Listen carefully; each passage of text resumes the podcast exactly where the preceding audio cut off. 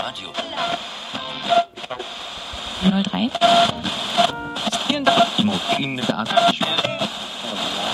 Achtung, Achtung! Hier spricht die Unterschicht.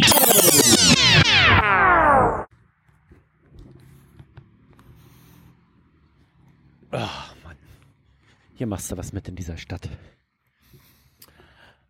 Es gibt ja die verschiedensten ähm, Todesursachen und auch die verschiedensten Wege, sich selbst umzubringen. Der mit Abstand beschissenste Weg ist vor die U-Bahn zu springen.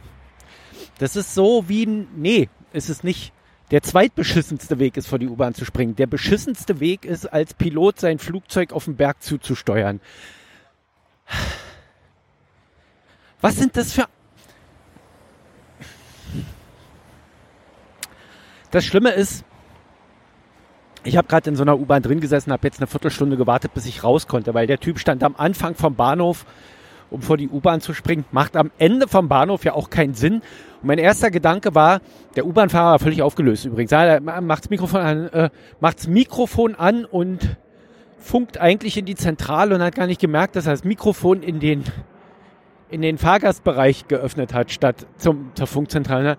Ich brauche hier mal Hilfe.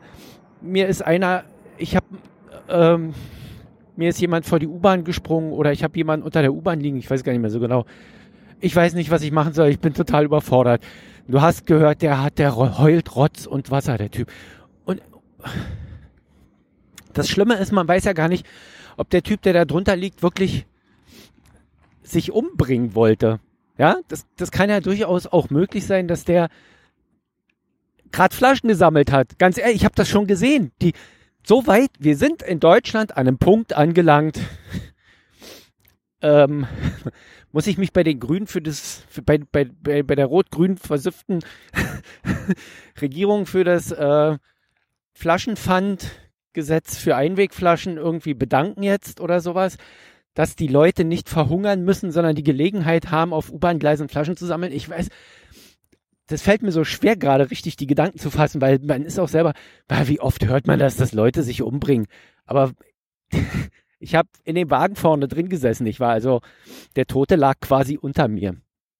Ja, und irgendwie, auch wenn das gar nichts anderes ist, weil ich habe den nicht gesehen, die U-Bahn hat lediglich ein bisschen intensiver gebremst und stand dann, ich habe gestanden in der U-Bahn. Das heißt also, der Bremsweg war immer noch so lang, es ist nichts passiert.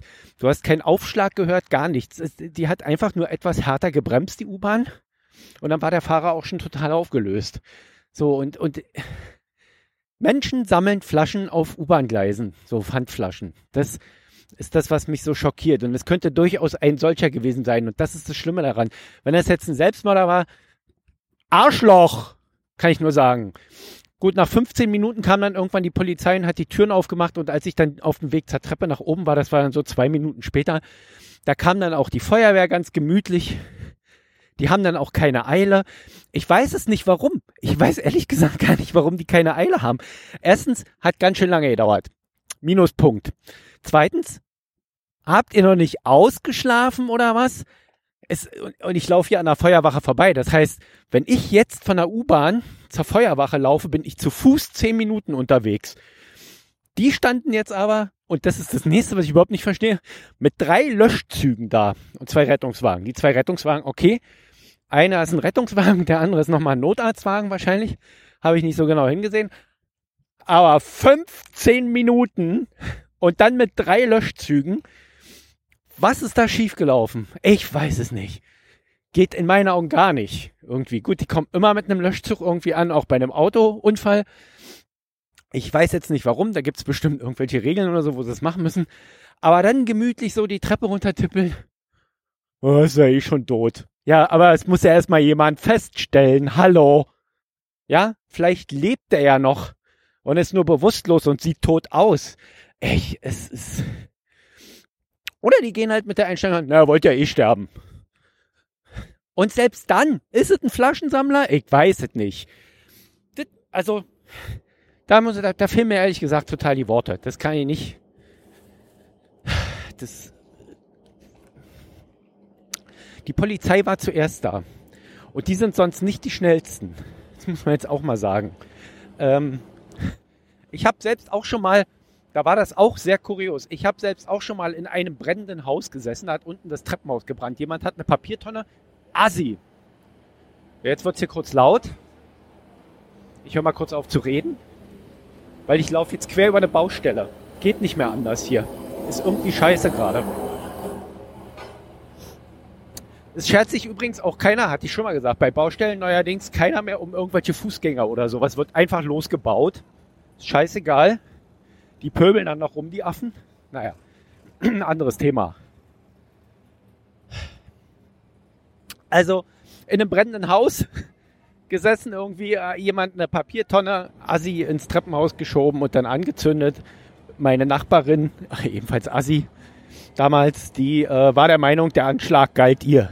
Ja, die wollten, das war eine komische Tussi, die hat in der Nachtbar gearbeitet, äh, sah aber ziemlich rund. Also die sah eher aus wie eine Kneipe aus dem Wedding, als wie eine Nachtbar. Also ich hätte die da nicht, weißt du?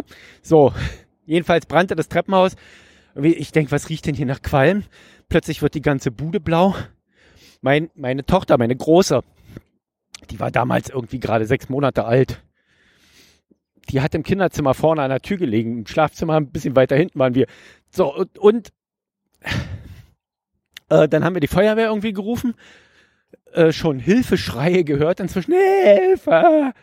Aus dem Balkonfenster raus. Es war damals, es ist auch schon lange her, es war auch damals noch nicht so selbstverständlich, dass man nur unbedingt ein Telefon hatte. Äh, das, das, ja, so. Und dann äh, irgendwann nach 20 Minuten kam die Polizei. Ein Altbauwohnung, ja, kurz zusammenfassend, Altbauwohnung, ein, eine Papiertonne, eine brennende Papiertonne in ein Treppenhaus geschoben, in ein Holztreppenhaus. Und nach 20 Minuten kam die Polizei. Dann irgendwann zwei, drei, vier Minuten später trudelte dann irgendwann die Feuerwehr ein. Da hätte das Haus auch gut abgebrannt sein können. Also da war echt viel Glück mit dabei, dass diese Papiertonne da wahrscheinlich erstmal eine ganze Weile nur vor sich hin qualmte, statt zu brennen. Und dann erst anfing zu brennen. Ja, es, ja, weiß ich gar nicht, was ich, das, da war auch, oh ja, wir sind ja nicht die Schnellsten. Ja, und dann erstmal, erstmal gucken, ja, erstmal aus dem Auto aussteigen, ganz gemütlich erstmal hinlaufen und gucken, was da brennt. Ja, muss man machen, könnte man aber auch gleich mal einen Feuerlöscher oder einen Schlauch mitnehmen. Damit man schon mal so erste, ja, Nee, ach wo. Und hier jetzt genauso. Ja, ist der denn schon tot? Ja, weiß doch keiner. Muss ja erstmal einer gucken. Naja, steig mal aus, war Hände in Bunker, Treppen gemütlich runter und dann mal kicken. So, so sah das aus für mich. So, und währenddessen blutet unter der U-Bahn irgendwie ein Flaschensammler aus. Weiß man nicht. Weiß man ja nicht. Könnte ja auch ein Suizidtyp gewesen sein. In dem Falle, und das war mein erster Gedanke, da habe ich mich selber ertappt. Mein aller, allererster Gedanke als die U-Bahn so stark bremste, da ist doch einer vor die Bahn gesprungen. Hat der eine Macke? Hätte er das nicht eine Station später machen können? Ja.